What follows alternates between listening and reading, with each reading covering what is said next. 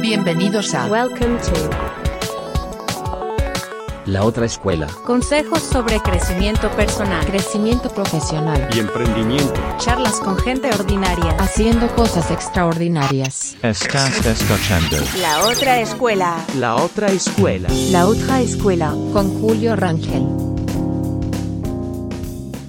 Hola a todos, bienvenidos a un episodio más de su podcast La Otra Escuela. El día de hoy vamos a estar platicando de, de comedia, del stand-up, de la actuación, eh, de cuestiones de desarrollo humano.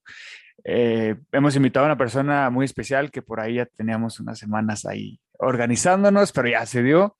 Eh, muchas gracias por aceptar la invitación, pero bueno, sin más preámbulos, señoras y señores, con nosotros Julia Tello. Julia, muchas gracias otra vez por aceptar la invitación eh, y pues, ¿cómo andas? Muchas gracias a ti por invitarme. Contenta, estoy muy feliz empezando el año. Sí. Ac- Acabo de cumplir años, entonces este, estoy muy contenta también por eso, porque generalmente me sentía como, siempre tenía crisis e- existencial en mis cumpleaños, sí. de ya estoy grande, ya estoy vieja, como cumple el primero de enero es como el parteaguas, o sea, todo el mundo empieza el año, pero yo literalmente empiezo un año. Entonces siempre eso me provoca muchas cosas, pero ahorita estoy como muy, muy contenta de cosas que vienen, proyectos que vienen y de que ya, de que para mí ya se acabó la pandemia. Qué- qué- qué- No, cuídense mucho. Ju- Justo cuando te escribía, me decías que te habías muerto, que no me habías contestado porque me imagino que la pasaste bien, la pasaste chido. Sí, la verdad que a diferencia de otros años, como que en mi juventud sí, sí me alcoholizaba mucho. Pues es que es año nuevo, ¿no? Pero ahora este, me dormí temprano, me desperté temprano, me fui al parque y justo lo que traté de hacer era no conectar mucho con la tecnología. Digo, Sí. bueno, contestar las claro. felicitaciones o así, pero ya como que dije, no, el lunes voy a empezar a trabajar y necesito descansar. Entonces, discúlpame. Pero bueno, no, no, no, qué chido. Bien, entonces, eh, Julia, pues para, me gustaría preguntarte, y casi siempre inicio con esta pregunta, sobre todo cuando es la primera vez que muchos te van a escuchar o, escuchan tu nombre. Si nos pudieras decir, ¿quién es Julia? ¿Quién es Julia Tello? Hoy en día, ¿a qué te dedicas? ¿En qué proyectos estás involucrada? ¿Qué, cosas traes ahí contigo? Pues quién es Julia Tello, ni yo lo he descubierto. No, ¿verdad? Pero, eh, pues soy un montón de cosas. O sea, es que nunca he sabido definirme, pero bueno, creo que la palabra correcta es artista, ¿no? Ujú, O sea, hago muchas representaciones de arte escénica, entre ellas está el stand-up y la comedia de autor, eh, pero bueno, mi profesión, o sea, yo estudié actri- actuación, estudié clown, en el Ujú. TEC estudié mercadotecnia, diseño industrial, o sea, como que fui una muchacha muy hiperactiva, ¿verdad? Entonces, este, pues de profesiones tengo como varias y como Sí. que todas, mm, no que las ejercí dentro de la industria, pero sí en todo lo que he hecho he ejercido desde la mercadotecnia hasta la contabilidad, hasta el diseño industrial, o sea, nada me ha faltado, creo que todo me ha servido. Y este, y pues eso hago ahorita de mis proyectos, este, pues con la pandemia, o sea, yo estaba dedicándome 100% al stand-up en el 2020, todavía hice un festival de comedia femenina, produje un festival junto a varias colegas y fue lo último que hice stand-up y ya después como que me, nada, nada. Bueno, estuvimos haciendo unos talleres en línea el año pasado de perspectiva de género para comediantes, este, mujeres y hombres, estuvieron súper lindos, pero ya eventualmente como que renuncié a todo un poquito en, en esta pues crisis pandémica, ¿no? Económica y demás. Y ahora estoy trabajando en el Centro de las Artes de San Luis Potosí, en divulgación artística, que me encanta mucho porque pues es mera producción, eh, vinculación con artistas, y no solo de la comedia, sino de, de varios rubros artísticos que pues a mí siempre me ha gustado. Este, seguramente me recordarás allá en mis buenos tiempos juveniles, eh, haciendo un poquito de todo, ¿no? Como que, sí, o sea, pues siempre me ha gustado mucho el arte en todas sus facetas, o sea, en todas, Sí. todas. Y ahorita estoy disfrutando mucho de difundirlo y ya a lo venidero, pues vienen cosas ya más escénicas. Ujú. Qué chido. Eh, digo, antes de empezar a, a grabar, platicábamos que al menos yo, seguramente tú no me ubicas, pero yo te ubico de, de, en, el, en el TEC de Monterrey, no sé si en la carrera, no sé si en la prepa, y quiero agarrar este, este, este tema para irnos como que en una línea del tiempo.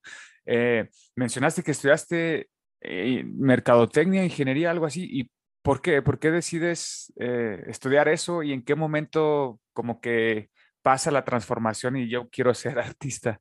En realidad es que siempre quise ser artista, pero mi, mi familia es de artistas, o sea, es así, mi papá es compositor, mis tíos se dedicaban a cantar en grupos musicales, mi mamá es periodista, pero al final pues siempre tuve como mucho acercamiento a la escritura, entonces, este, pues yo bien morrita componía canciones y... Mm. O sea, yo tenía en mi mente, yo quería ser actriz y no sé qué, pero pues, y después empecé a tocar el piano, me decían, ¿por qué no estudias en el conservatorio? Pero al mismo tiempo también estaba esta presión social de, es que de eso no se vive, es que mejor estudiar una carrera, es que ¿por qué no lo haces de hobby? O es que no sé qué. Entonces, medio yo queriendo hackear al sistema, lo que decidí fue tomar carreras que se asemejaran o que me sirvieran para lo que yo quería hacer en un futuro. Que no, no fui nada mensa, porque te digo que todo lo sé. Entonces lo primero que estudié fue diseño industrial, porque yo dije, no, que escenografías, que me va a servir para estructuras, que me va a servir para... Sí. No sé. Y luego estudiando diseño industrial dije, es que yo no quiero hacer escenografías. O sea, como artista yo no quiero hacer escenografías. Entonces me cambié de carrera a, a Mercadotecnia y Comunicaciones porque yo dije, ok, una de las cosas muy fuertes que tiene el arte es que es bien desprestigiada. O sea, todo lo que es, no sé, cine de arte, em, sí, o sea, todo lo que, vamos al teatro y es como que, ay, qué o sea, prefieres, no sé, ir al cine o, entonces yo decía en mi mente, ¿cómo hago? O sea, yo necesito estudiar mercadotecnia para saber cómo traer a la gente a, lo, a lo que a mí me gusta. O sea, ¿cómo vuelvo a vender eso? Si Coca-Cola, que sabemos que hace un chorro de daño, pero muchísimo daño, y lo sabemos desde hace muchísimos años, sigue vendiendo. ¿Cómo puedo O sea, no es posible que el arte no se pueda vender. E-, era como que mi, mi pensamiento, pero eh, bueno, yo, la verdad me gustaba mucho, ambas carreras me, las disfruté bastante, lo poco que duré, bueno, en una un año y en el otro tres, y este, pues no me alcanzó para pagar toda la carrera y me salí. Y ahí, entre que no sabía qué hacer y qué hago, una de mis hermanas me dijo, deberías estudiar clown, como que siento que te va. O sea, obviamente en el TEC, pues yo hacía teatro todo el tiempo, teatro musical, y hacía porra, y hacía baile, y hacía no sé qué, y el Festival de la Canción, y sí. estaba todos lados. Y cuando me salí del TEC, pues sí estaba yo toda deprimida y me metí a un taller de clown que yo no sabía qué era. Y cuando descubrí qué era, dije, ¡Ah, claro, esto es lo mío. ¿Qué es el clown? El clown es la técnica francesa en realidad. O sea, creo que aparte de ahí, no sé, igual estoy inventando. me inventaba datos históricos. Eh, no. es que es una técnica teatral. Es, Dista mucho del payaso de circo. El payaso de circo lo podemos encontrar ahora actualmente en las calles, ¿no? Que es este payaso muy vistoso, eh, peluca, muy pintado, mucha producción de... Porque el circo, pues es en, en, épocas antiguas, pues muy grande, ¿no? Sí. tenías que dar, ver quién es el payaso, sí. ¿no?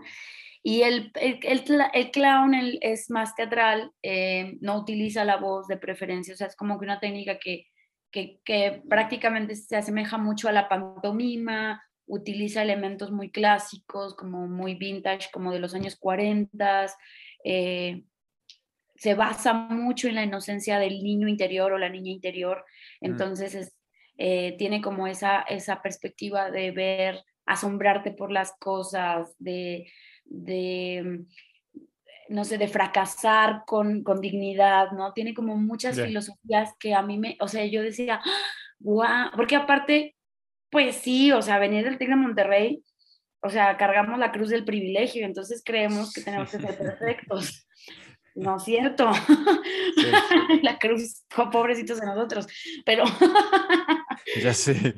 Pero, sí, o sea, de, ser perfectos y ser los mejores y los más emprendedores y los más increíbles, y es como, encontré que había un mundo donde podía perder Ya. y, a- y perdiendo hacia reír y entonces como empatizar con la gente. O sea, encontré un Ah, mundo sí. muy, muy, muy humano y dije, este es lo mío, este es lo mío. Y bueno, ahí empecé con mi, mi ahí fue mi punto de partida con la comedia, en realidad. Ujú. ¿Hay, hay- hay algún momento en el que tú sientas que, que empezaste a probar, empezaste a, a prepararte y sentiste, creo que sí, sí la voy a armar en esto de la comedia? ¿Hay algún, hay algún parteaguas en el que digas, "Yo hice esto, pasó esto, o vi a alguien y de a, partir a partir de aquí dije, yo creo que sí, sí tengo futuro en esto? Mira, sí, fue en ese momento.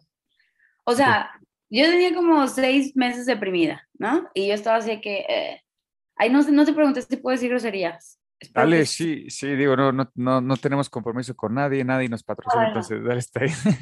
Entonces yo estaba valiendo un chingo de verga.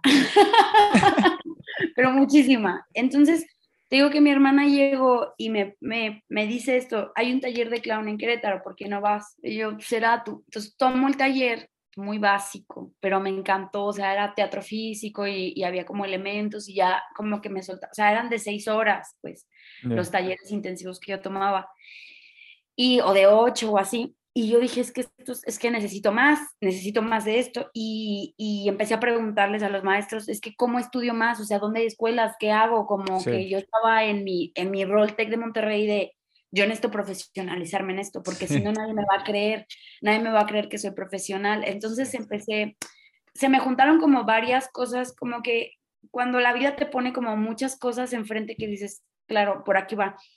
Porque, eh, no sé, en algún momento vi a uno de estos coaches de vida, ya sabes, este, se llama Marco Ayuso, no sé si siga haciendo lo que hacía en esa época. Y, este, y traía mucho como lo de cómo hacer de tu pasión un negocio leí un libro, un ebook que él sacó, nunca tomé ninguno de esos talleres, nada, pero como que eso me motivó, luego vi una par de conferencias de Brent Brown, que siempre la recomiendo muchísimo, que hablaban sobre vulnerabilidad en un aspecto científico, yo dije, es que tiene que haber mucha ciencia detrás de esto, entonces, como una vez, sí, la verdad que sí puedo decir que soy muy ñoña, Sí. empecé a estudiar un montón, como, eh, ah, vi una conferencia de, ay, no me voy a acordar de su nombre, hace mucho que no lo veo. Eh, es un señor que también se hizo muy popular en las, en las pláticas de TED Talks, Ok, eh, porque hablaba sobre que la escuela mata la creatividad. ya. Ay, no me acuerdo, Kevin, Kevin, no, no me voy a acordar.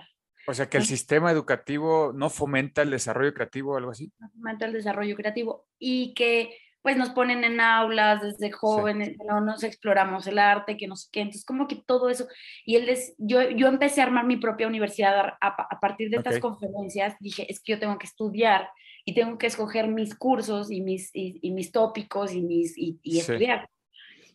Entonces me, me metí a talleres de yoga de la risa, me metí a talleres de, entonces en, así a muchísimos talleres de, de clown, como que en, esa, en ese año, no sé, vinieron millones de clowns de millones de partes del mundo. Tomé clases con Tato Villanueva, que es de Argentina, Celia Ruiz de España, eh, Jan Costa de Francia. Entonces eh, me empecé, pero eran puros talleres intensivos. Ok. Y eventualmente yo dije, es que yo necesito más. o sea, no, no puedo con esto. Y mm, en el Inter me topé un taller de stand-up y yo dije, me va a servir para algo, sigue siendo comedia, es otro tipo de técnica, vamos a ver qué tal. Yo lo veía en la tele, a mí me encantaba. Y bueno, cuando tomé el taller de stand-up y fue como que mi- mis graduaciones ahí como para un noviembre, te voy a decir, del 2014, y para el 2015 yo ya me estaba yendo a Argentina a estudiar teatro físico. Encontré una escuela que ya era así como, como, yo no, ni siquiera sabía de qué era la escuela. Voy a sincera. la googleé y vi que tenía clown en el, en el, ¿cómo se llama? En las materias. Ya. O sea, había muchas cosas que iba a pasar, pero yo no tenía idea de nada. Yo dije, yo quiero tomarlo de clown. Y eran nueve meses, me salía barato, era otro país, qué padre. eh, una escuela se veía bastante padre. Y llegué como sin saber nada y no, me voló la cabeza. O sea, fue. fue ¿Superó tus expectativas? muy, por muchísimo, o sea, porque ahí encontré la técnica Lecoq, Mm. que es teatro físico, que habla, es increíble porque se aleja mucho del teatro que a mí no me gusta que es el de Stanislavski, ¿no? Muy dramático, muy, muy de la cabeza, muy de la psique, muy, digo que es, es, es lindo también de ver, pero el teatro físico tiene otra técnica completamente diferente, habla mucho de la mimodinámica, de la, la, observación del movimiento de la vida, de las cosas, de cómo respiran, de cómo observan, eh, de todo, de los animales, las hojas, los colores. O sea, tiene mucha... Igual cualquier eh, persona que estudie Lecoq me podría patear el trasero después de lo que voy a decir, pero me parece muy metafísico el trabajo que hacen. O sea, es, tiene mucho que ver con la autoconciencia corporal, y más allá de representar la idea de lo que, por ejemplo, yo puedo pensar de lo que es el amor, es cómo se siente el amor, ¿no? Cómo lo vivo en el cuerpo, cómo vivo la tristeza, cómo vivo la emoción, la ansiedad, la depresión, como entonces ah, también trabaja con un montón de tipos de máscaras del mundo, Bali, eh, las máscaras de Bali, máscaras de Japón, las máscaras las varias, este, máscaras de comedia del arte, la neutra y obviamente la del clown. Entonces todo un viaje que atraviesa por varias máscaras, que también es re simbólico. A mí me parece un viaje súper metafísico. Porque yo me fui a un retiro espiritual de teatro nueve meses, que me cambió la vida, ¿no? Y, em, y ya, eso fue como la profesional, como la, si lo puedo nombrar, la parte de la profesionalización. Eh, hablando de eso, eh, digo, es que nos pasa a muchos en otras eh, en otras profesiones, en otros trabajos e industrias. No sé si te pasó a ti que eh, existe cierta, como que un puente que a veces es difícil de, enlazar entre la teoría y la, y la realidad, ¿no? A la hora de ponerlo en práctica. Uno se prepara mucho, uno empieza a estudiar la teoría, lo que dicen los grandes pensadores de la materia y demás, y yo, ya cuando empiezas a trabajar o empiezas a ponerlo en práctica, pues estas teorías a lo mejor no aplican, voy a ponerlo aquí al mercado mexicano o al, entorno de trabajo donde tú estás. ¿Te pasó, pasa lo mismo en el arte, en, cuestión del, clown, en cuestión del teatro, la actuación? ¿O, o sí, sí va, sí, es muy palpable la teoría y aplicarlo muy, muy real a, a la práctica? No, esto es igual, o sea, es como leer un libro de autoayuda y poder ayudarte, o sea, o sea, puedes leer el libro que quieras de teatro y eso no te hace un actor. Tienes que vivirlo. Obviamente, la escuela, las escuelas teatrales, digo, la que no lo haga es una mala escuela, pero obviamente haces práctica todo el tiempo. Sí. Pero estás en un aula, ¿no? Es como, sí, estás en un aula con tus compañeros, con tus maestros, todo el tiempo estás ahí creando, exponiendo, creando, exponiendo, creando, exponiendo. Digo, porque la escuela que yo estudié es, de creación teatral, no leíamos textos, no nos aprendíamos cosas, creábamos cosas constantes dependiendo del territorio en el que estábamos. Y, y sí, o sea, para mí por lo menos fue muy difícil salir del aula a la práctica. Yo empecé a hacer calle para probarme, o sea, estar en la calle, hacer clown en calle. Ah, sí es bien fuerte, es muy fuerte hacer calle. Yo creo que es de lo más difícil y lo valoro un montón ahora que, o sea, que estoy del otro lado, porque la gente es cruel. ¿Pero qué hacías? ¿Te ponías en una calle y al hacer el performance ahí? O? Sí, o sea, en alguna plaza pública o semáforo o algo así, que muchos de mis maestros recomendaban, hagan calle, porque ahí se hace, ahí te curtes como artista, o sea, porque la gente va pasando y no quiere verte, no le interesa, eh, cree que eres un o una drogadicta. Sí, sí, sí. Mm, o sea, como que el artista realmente está mostrando su arte. Y cuando hay un intercambio monetario es chido porque dices, le está gustando mi trabajo. Digo, sacas unos, ¿qué te puedes comprar con lo que puedas montar? o sea, no es como, digo, sí habrá muchos artistas que vivan del trabajo de calle. Sí pero neta que se ven grandes malabaristas todo el tiempo en semáforos que yo digo, wow. Eh, y en Argentina había mucho esta cosa como de el arte callejero no es delito.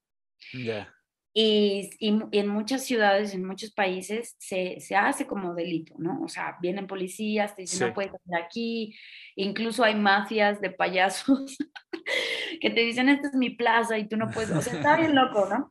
Pero bueno, la cosa es que Sí, para mí fue complicado, sobre todo porque, em, no sé, como que yo me enfrenté a pánico escénico, a darme cuenta que tenía pánico escénico. No, está muy raro, yo sé. Sí. Pero es, sucede. eh, como que yo creo que por inconscientemente yo busqué este tipo de cosas porque quería superar otras tantas Sí. miedos in- interiores, infiernos interiores, que es como, como tengo que lograrlo, tengo que lograrlo, tengo que poder.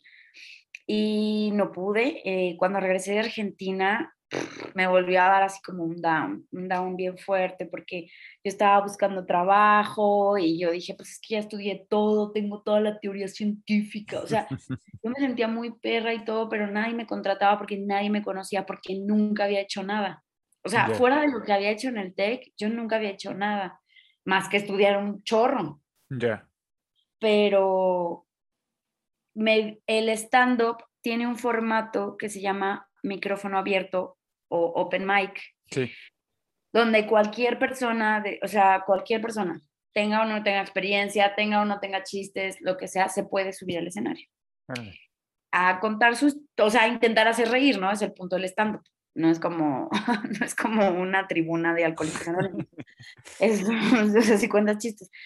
Y pues es gratis, entras, te subes y ya, es escenario. Y yo lo que empecé a hacer fue subirme a los micrófonos abiertos, no porque quería hacer stand-up, sino porque en mi mente era, tienes que seguirte subiendo al escenario.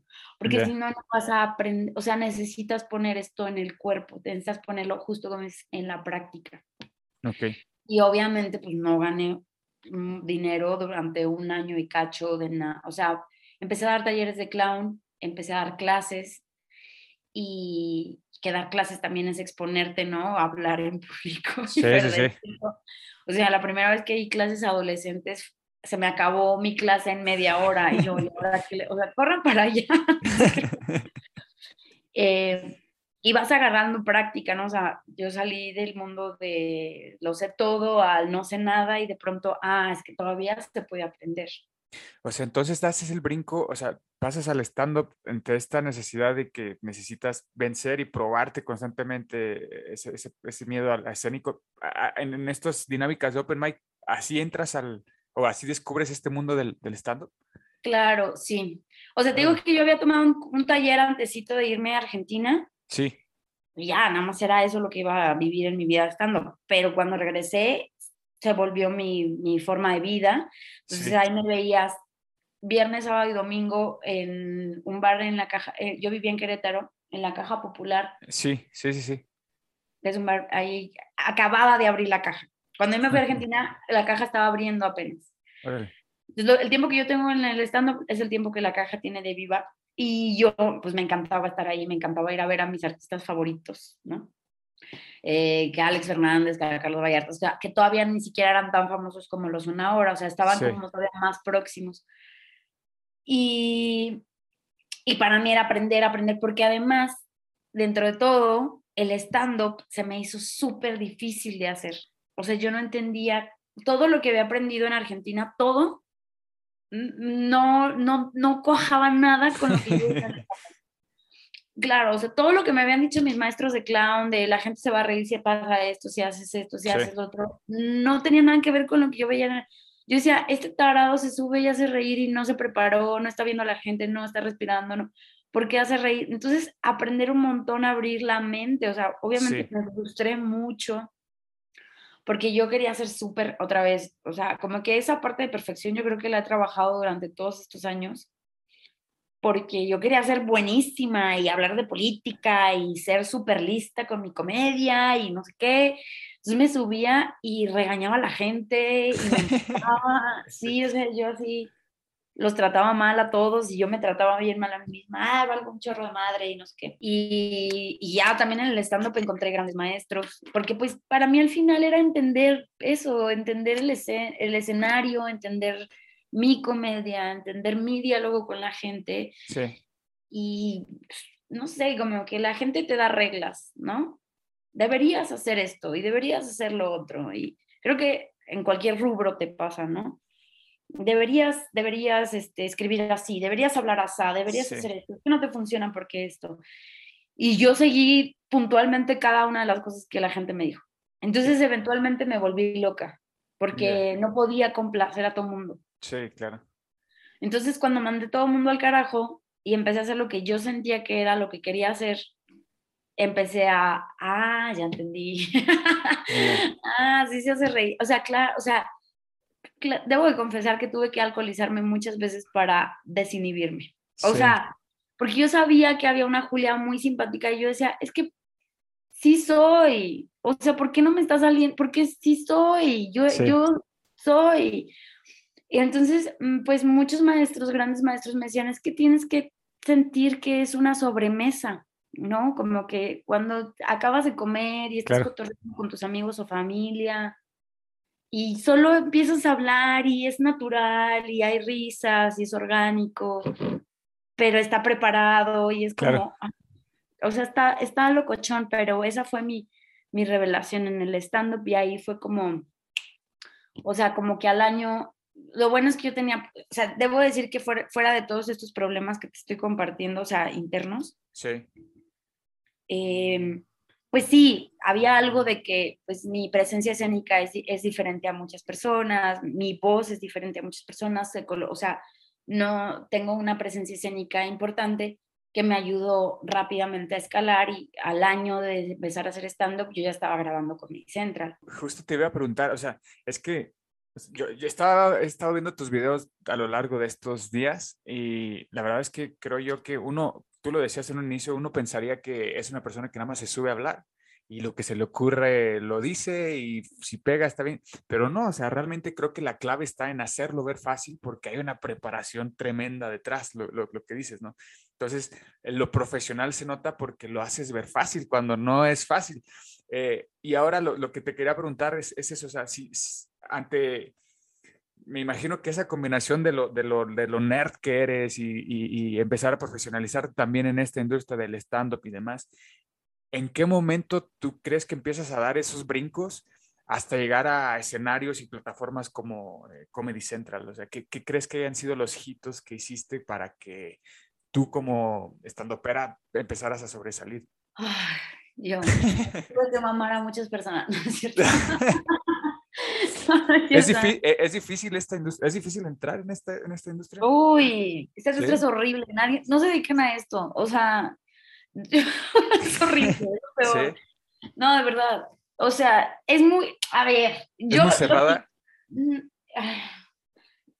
Es gente muy enferma. Mm, Yo soy gente enferma. O sea, me incluyo dentro de esta gente enferma. Somos gente enferma. Ya, se tenía que decir y se dijo. eh, eh, O pero, sea, pero ¿en qué sentido? De que, o sea, muy celosos de que surge una nueva promesa del stand-up y hay que bajarlo o... Sí. ¿Sí? o sea, es mucho ego lo que se vive. Es, es ego- el ego se vive, o sea, cualquier perfil artístico padece de un ego roto, ¿no? Sí, sí. Necesitamos atención, necesitamos que nos aplaudan, necesitamos que la gente nos diga lo bien que lo hacemos. Y la mayoría de las veces sentimos que no somos suficientes, que somos unos pendejos, que no hacemos bien las cosas. Y muchas personas de la industria, famosísimas, no famosas, eh, tendemos a tener estos complejos, ¿no? De síndrome de impostora, Sí. de no soy suficiente, y la gente es que lo hiciste súper bien, y yo, pero ¿por qué grabé con mi Central? Soy, so- soy una tonta, no sé Sí, qué estoy sí. haciendo con mi vida, ¿sabes? Bueno, eso por algún lado, pero el ego también es fuertísimo, entonces, claro, o sea, sutilmente o no sutilmente, pues sí hay quienes meten el pie, quienes hablan mal, eh, al ser stand-up tan individualista, pues sí es como sobresalir dentro de todo, ¿no? Ay, como en todos lados, como en todo el mundo, pues hay muchísimo machismo, muchísima misoginia. Eh, como mujer, pues hay muchos también, muchas limitantes eh, sobre, de carácter social sobre todo, o sea, no hables así, no digas muchas cosas de sexo, no te vistas así porque vas a distraer a la gente, no, mm, sí, o sea, es que eres muy vulgar, es que eh, juega más con que eres bonita, juega más con que eres tierna, juega más con que... Entonces es como, pues, no sé, como que quiero jugar más a ser yo y qué te parece si te calles la boca. Entonces, es, es complicado, sobre todo te digo que yo cuando empecé, pues yo con ganas de aprender, pues escuchaba todo y hacía todo Sí. lo que me decían y hacía todo lo que los grandes artistas estaban haciendo y entonces como que eventualmente fue como, no, no, no, está, está bien, o sea, claro que hay mucha terapia de por medio, ¿verdad? Sí, sí, me imagino. Pero eh, el momento en el que yo creo que se detona como mis, o sea, como mi parte profesional, lo que yo siento que dio ese chip, es que cuando yo estaba, te digo que estaba como buscando nada más el stand-up como, pues como aliento de, escen- de escenario, Sí. como, pues, por mientras, ah, pues ya estaba sintiendo una necesidad de, yo ya tenía 25 años, no sé cuántos años tenía, y no estaba ingresando dinero, y la verdad es que no me sentía cómoda con eso. Y el stand-up sí es, o sea, en ese, es que en esa época hubo un, un como un boom, Sí. ¿no? Sofía Niño Rivera grabó su primer especial en Netflix, o sea, empezó a haber gente famosa de stand-up. Sí. Ricardo Farrell grabó su primer, su primer especial. Entonces fue como un boom y empezó a haber como que una locura de a ver quién más, a ver quién más. Y Comedy Central empezó a hacer especiales y vino el primer festival de, de Comedy Central Fest. Entonces era como eso. Y no sé, mano, pero yo cobraba muy bien. O sea, ni Sí. siquiera tan famosa y cobraba bien. O sea, ya que me empezó a ir bien, entonces, pero sí te voy a decir que sí tomé la decisión. O sea, fue una decisión bien consciente, no fue una cosa aleatoria. O sea, yo dije, bueno, Julia, toma la decisión, vas a querer ser estandopera profesional, te vas, o sea, te vas a enfocar. Entonces, lo que yo hacía era viajar como loca, con muy poco dinero. Viajaba yo en Bla- empecé a viajar en BlaBlaCar, no sé si conozcas Sí, esta sí, sí. De, de- de compartir el, el traslado. carro. Sí. eh, México, Querétaro, San Luis, México, Querétaro, San Luis, Guadalajara. eh, entonces empecé a conocer gente y vente a Puebla y voy a Puebla y vente a Toluca y voy a Toluca y Celaya, vamos a Celaya. O sea, sobre todo Bajío, ¿no? Y de pronto así de que, oye, ¿no quieres venir a Jalapa? Vamos a Jalapa. Eh, así, así estuve como dos años de mi carrera, así, tú, tú, tú. o sea, en todos lados donde me podía parar por el dinero que fuera, eh, o sea, si de cuenta, si el show me pagaba los viáticos, con eso me daba por servida, pero la cosa era eh, probar, probar, probar, probar, Sí. probar, probar, probar un, y no solo escenario, sino también probar la diferencia cultural. No es lo mismo contar un chiste en San Luis Potosí que Sí. contar un chiste en la Condesa, que contar un chiste en Jalapa. Y era hacerme realmente buena en lo que hacía. Y lo disfruté mucho, lo padecí mucho, pero lo disfruté mucho y fue una decisión meramente consciente.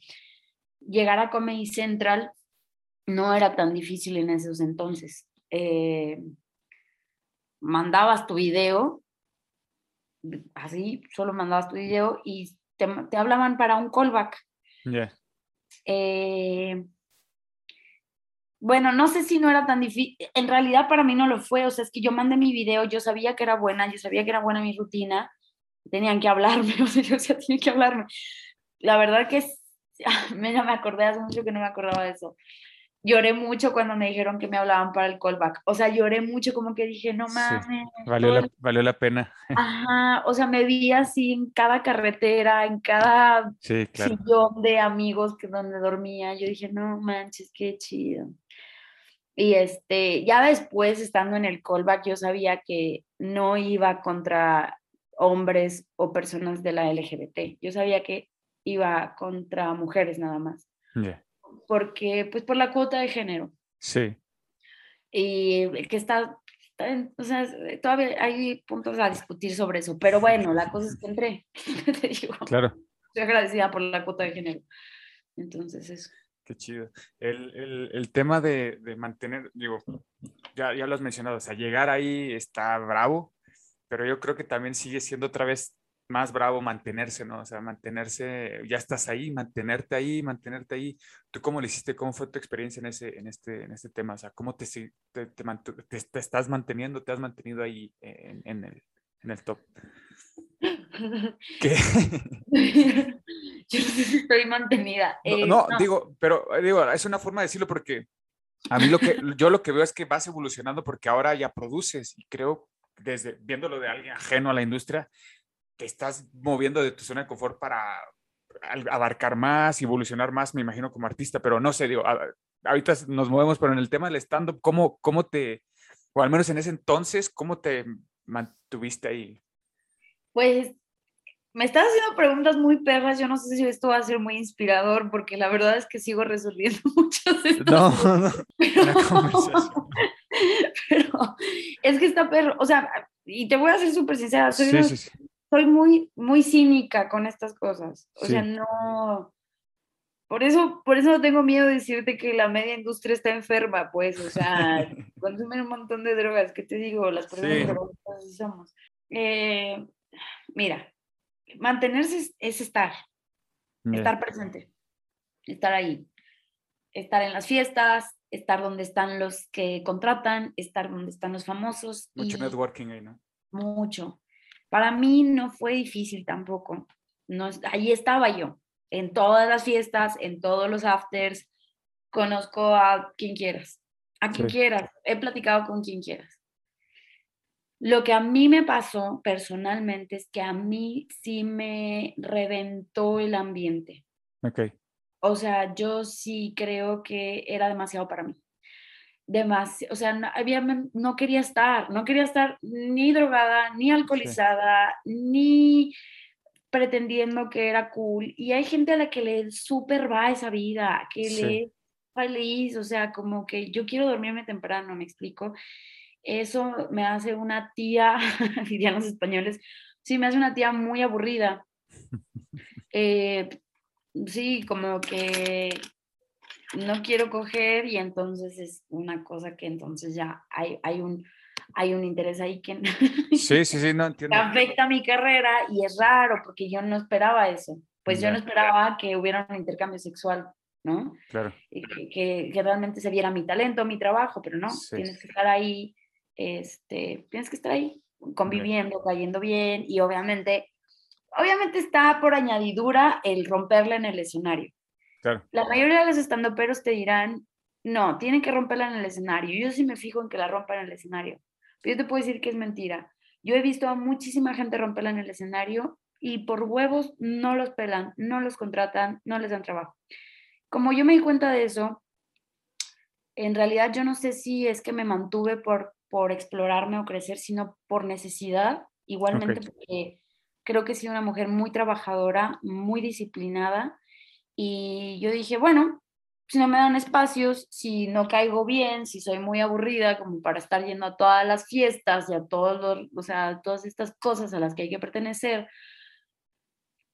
yo voy a hacer mi propio trabajo, Claro. yo voy a hacer mis propios espacios, yo voy a hacer mi propio espectáculo, yo voy a hacer mis propias giras, yo no voy a andar buscando managers o que alguien me dé chichi, o sea, Sí.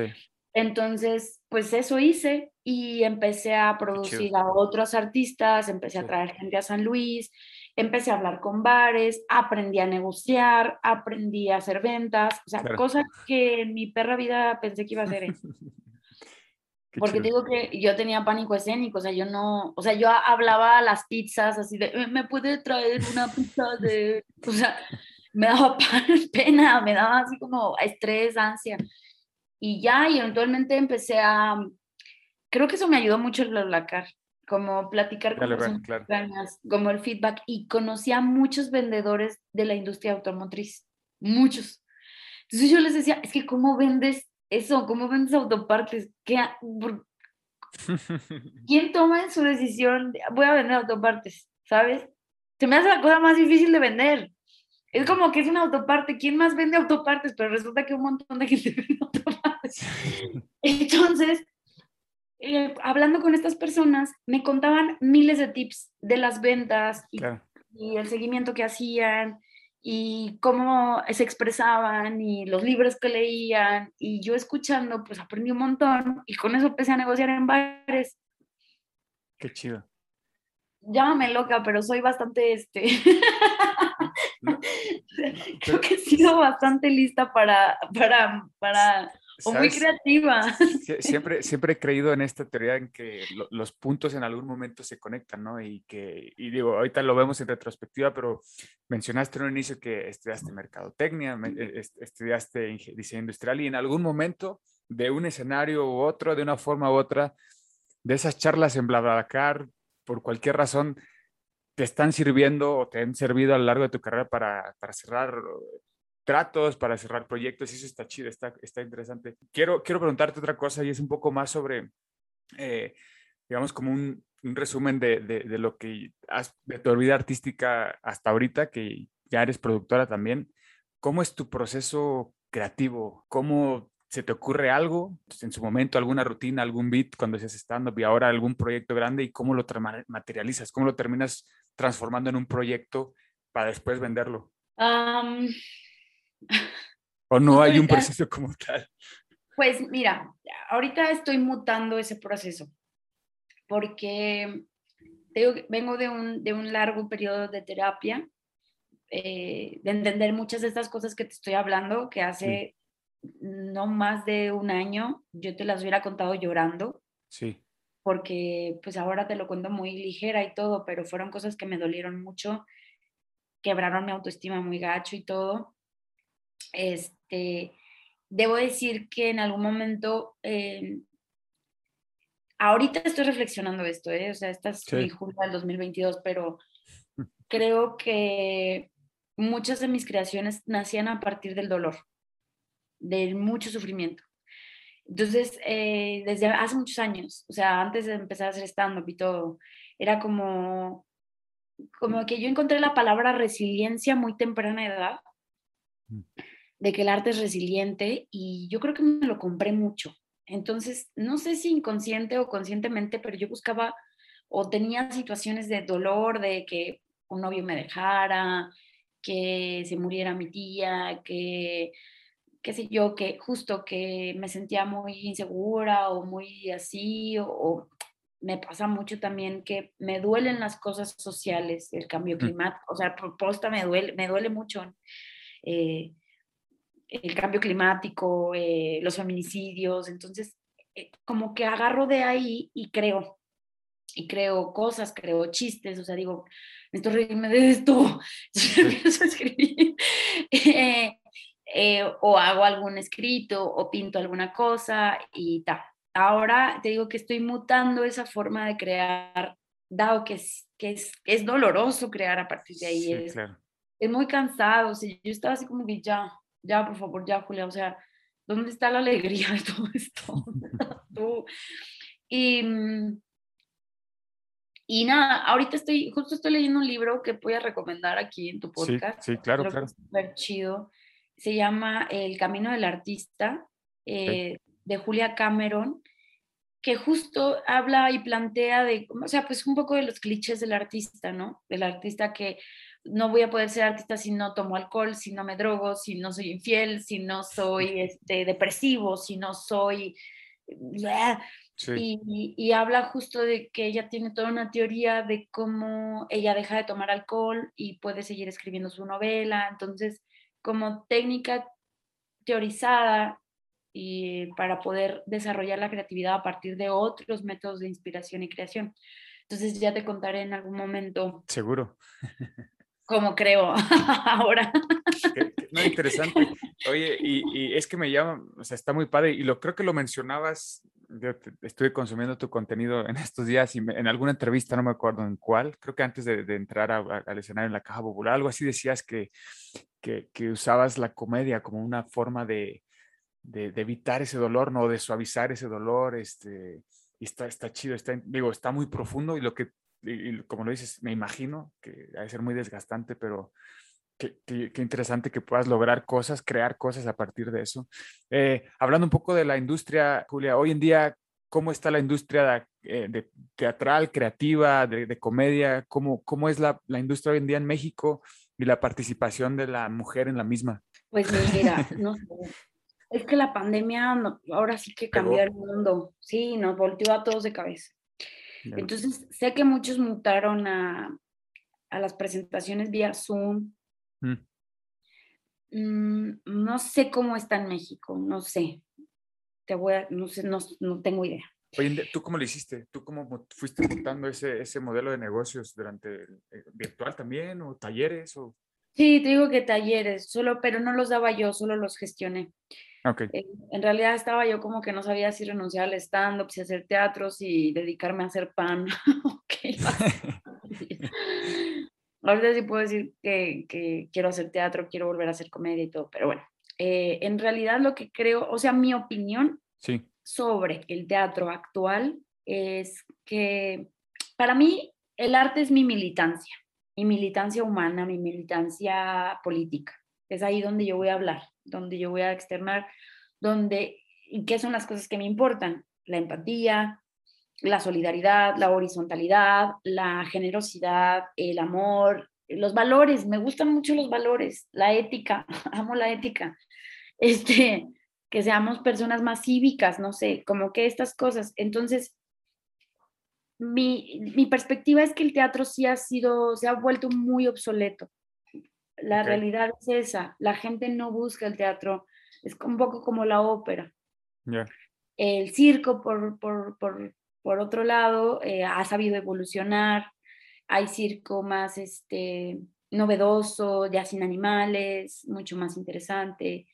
Eh, y yo creo que el teatro sigue siendo un método en el que comunicamos cosas de una manera bien diferente. Ahorita, pues sí, nos, estamos bien, bien inundados de TikTok y de, de Reels y de, de cosas que Inmediatas, ¿no? Sí. inmediatas que tienen mucha genialidad. O sea, yo hay cosas que digo, ¿qué? O sea, ¿en qué momento? ¿Quiénes son estas personas? ¿Por qué se les ocurren estas cosas? Sí, La edición es maravillosa, ¿no? Ta, ta, ta, ta, todo te lo puedo presentar bien rápido. Con guiones ingeniosos también. Pero pierden, eh, tiene cierta conectividad, claro, pero para mí lo que es el escenario es algo que a mí me encantaría que muchas personas vieran. Como que yo sigo en, el, en la difusión de no perder eso, un poco tradicionalista quizá, como ir al evento en vivo, porque no es lo mismo ver stand-up en YouTube que Claro. ir al evento. Entonces, mm, pues nuestros mercados son jóvenes. Sí, y los jóvenes difícilmente salen de sus casas. Es como, es, es, es, Sí. es compleja la actualidad, es compleja.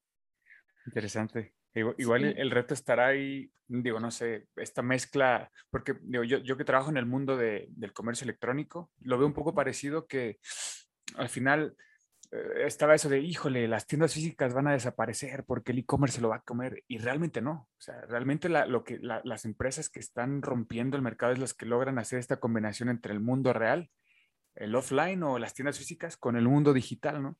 Eh, no sé si pudiera ser el caso con el teatro para llegar a un mercado tan joven que es tan adicto al- a, lo digital. No sé, esta mutación entre lo, entre lo físico, entre lo offline y lo digital, no sé, digo, se me ocurre, pero entiendo el reto que, que representa, ¿no? Eh, pues sí, o sea, yo por ejemplo, sí, y sobre todo en la, de- en la centralización que hay en la Ciudad de México, por ejemplo, ¿no? O sea, hay mucha gente allá que consume, está muy próximo, pero las provincias, pues se, se, ace- se ale- se alejan mucho de eso.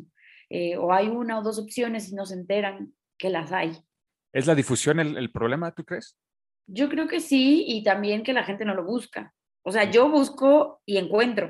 Yo Claro. me meto, o sea, Don Google, a la Sí. persona más pendeja, me explico, o sea, yo busqué, ay, quiero hacer burlesque, busqué burlesque y encontré unas clases de burlesque. Ay, quiero hacer swing, encontré unas clases de swing. Este, pero, claro, yo tengo esa proximidad, pero como que la gente no busca, no busca. Entonces, o también, también hay infinidad de artistas y de gente locales y todo que no tienen buena publicidad. Pero es verdad que hay quienes las tienen. O sea, yo conozco muchos artistas muy talentosos potosinos que incluso yo no conocía. Yo- y que los veo moviéndose cañón, pero no me llegan. Por alguna razón no me llegan hasta que los empiezo a conocer. Hasta... Yo misma trato de hacer esa difusión. Yo siempre ando pidiendo, compártanme, compártanme, compártanme. Pero al mismo tiempo yo también me encanta compartir gente, me encanta compartir gente muy talentosa, que otras personas sepan. Pero eh, no sé, como que hay algo, hay, no sé, no sé qué es, no sé qué es que la gente prefiere ver a, ay, no sé, a quién, a cualquier pendejo haciendo cualquier mamá, y dices, ¿por qué? O sea, es que hay gente muy famosa y haciendo mucha mensada. Sí, creo, creo que hay, hay mercado para todo, pero creo que sí tienes, o sea, sí, sí, sí te entiendo que hoy en día está pasando algo que lo, lo, lo- lo inmediato, lo simple, eh, lo popular se consume más que, que a lo mejor con cosas que tienen un poco más de, de fondo, ¿no? Que el mensaje es más profundo y que, que te reta a digerirlo, ¿no? Creo yo que ahí también eso puede ser, pero no sé, podríamos seguir horas platicando de eso. Eh, Julia, pas- pasando ya a la última parte, la última sección de, de esta charla, eh, ya estamos por terminar y, y estas preguntas son más relacionadas a, a temas de, de- de aprendizajes, tips, consejos, tanto tuyos como y, y- de líderes, de mentores, familiares, colegas que han estado a lo largo de tu trayectoria hasta el día de hoy. Si, si tuvieras que recordar algún, algún consejo que te haya dado alguien de este círculo eh, que ha estado contigo, que lo hayas tomado como propio y que te haya servido para eh, llegar hasta donde estás hoy en día, ¿cuál, cuál sería ese, ese consejo que, que recuerdes? Ay, mira, pues me vinieron varios a la mente, pero yo dije, este no, este no, este no. No, digo, dale, adelante. No, un montón, un Sí. montón, eh, muy filosóficos. La verdad Vale. que sí, hay, hay muchas frases muy lindas. Me- mira, me voy a quedar eh, con la de, de la mierda nacen las flores. Es increíble, porque es verdad. o sea, tú échale mierda al pasto y van a salir flores. Eh, y hay veces que tenemos que rascar nuestra mierda para saber qué, qué hay ahí. O sea, ¿qué hay detrás de esa mierda? Entonces, como no tener miedo a fracasar, tiene muchas cosas simbólicas, ¿no? Este, la mierda per se como que acompaña mucho esto de la comedia, el teatro, mucha mierda, ¿no? Entonces dicen, cuando para que te vaya bien. Eh, sí, hay que, hay que fracasar, hay que apostar, hay que apostar por lo que uno quiere, con miedo, claro, hay miedo siempre a perder, a, a perder la estabilidad, el control, no sé, como que para todo, para emprender, para hacer Claro. proyecto, para decirle a, a alguien que lo amas, es- todo es muy fuerte, es como, pero si rascamos esa mierda, después podemos encontrar cosas bien chidas. Buenísimo. O sea, no es que no vaya a haber fracaso, no es que no vaya, si yo le digo a alguien te amo, eh, no es que vaya a decirme, yo también a ti, igual sí, no sé, pero, pero de eso siempre hay mucho aprendizaje, siempre hay mucho que, y es lindo ser valiente ante lo que uno siente, ante lo que uno apuesta. Entonces, eh, sí, imagina que nos están escuchando jóvenes, no jóvenes, no tan jóvenes que quieren dar esos pequeños pasos o esos primeros pasos en estas industrias en las que tú has eh, eh, colaborado, tanto en teatro, stand-up, eh, cuestiones de producción y demás. ¿Por qué te ríes? Y es que no lo hagan. Les digo que no lo hagan. Justo, justo te iba a decir que, que- si podías decir tres, tres cosas, tres puntos, tres tips para los que estén aquí eh, escuchándonos y se, se estén adentrando en estas No lo industrias. hagan, no lo hagan, no lo hagan. no, em, sí les puedo decir algo, porque soy una esquizofrénica del orden. Hay mucha gente que se anima a hacer esto y cree que son enchiladas, cree que es fácil, malbaratan el trabajo, hacen cualquier mierda y la venden por mucho y no está chido. O sea, creo que si quieres ser artista, sí creo que tienes que comprometerte con, sobre todo con tus valores, ¿no? Los que sean, que sean, o sea, no importa cuáles sean. Si eres un psicópata, comprométete con ser psicópata, pues qué más da. Pero eh, sí es importante como decir, soy un profesional de esto, ¿sabes? Soy un Sí. profesional, llego temprano, hago bien mi chamba, hago mi tarea, no le falta el respeto al público, eh, no le falta el respeto a mis colegas artistas, porque eh, sucede, se dan muchas estrellitas, pero te estoy diciendo gente que ni vas a oír nunca. O sea, gente que conozco aquí en San Luis, que es así, o en donde quieras, o sea, por decir San Luis de algún lado. Pero o sea, hay mucha gente que se anima a hacer esto y siento que no le tiene el respeto. Entonces yo diría, respeto por lo que haces. Eh, sí, respeto y respeto. Sientes, no, no, Y, y mucha disciplina, es que se requiere mucha autodisciplina. Después puedes hacer lo que quieran con mi consejo, ¿no? Pero yo digo eso. Buenísimo. Última, eh, igual algún, ya recomendaste un libro, pero algún otro recurso, herramienta, plataforma, libro, eh, lo que sea que, que te, haya- te, te haya servido para estar a flote en, en esta profesión. Sí, la mencioné tambií y Sí. la voy a volver a mencionar porque tiene muy buenas conferencias pueden ver su material en YouTube y hay una conferencia completa en Netflix que es, eh, se llama El coraje de la valentía. No, Bien. Sí. Code of Courage, pero no, no, se, no se traduce tal cual. Pero Bren Brown, se escribe B-R-E-N-E, Ok. Brown, B-R-O-W-N, creo. Igual también me lo inventé. Ah. Ok, pero está en, está Netflix. Está en Netflix y es este, sí, es, habla sobre la valentía y la vulnerabilidad y es una maestraza de, de eso, de la vulnerabilidad. Y creo que es muy, porque es para todos. Esto no es para solo comediantes o teatreros, es para todo mundo y creo que es súper útil. De lujo. Eh, antes de despedirnos, Julia, para igual los que nos estén escuchando y te quieran contactar y ya preguntarte cosas a ti ya más en directo, ¿cómo te pueden encontrar en, en las redes sociales? Eh, bueno, me pueden encontrar como, pues Julia Tello, acá Julia Tello en todas mis redes sociales, o sea, es arroba acá Julia Tello, pero si le ponen Julia Tello, ahí estoy. Este, y ya, pues ahí voy a estar, pues publico últimamente no mis shows, porque no he tenido muchos, estoy más enfocada en la producción, más bien Sí. estoy publicando como otras cosas. Pero si me siguen, la vamos, pues nos divertimos ahí en mis Sí. redes sociales, de alguna manera. Sí, me consta, me consta. Y este. y si no, pues luego ya sabrán de cosas ahí que haré, supongo. Sí, qué chido. De todo. Vi que también tienes un canal de YouTube, ¿no? Estás en YouTube también. Tienes como Sí, clips. estoy en, estoy en, en YouTube acá que se me ocurre hacer un video, ahí subiré un video. no lo hago muy seguido, pero bueno, he tenido mis puntadas y este, pues si me armo de valor, próximamente tendré un podcast, pero Ah, vientos. Este, lo sigo pensando.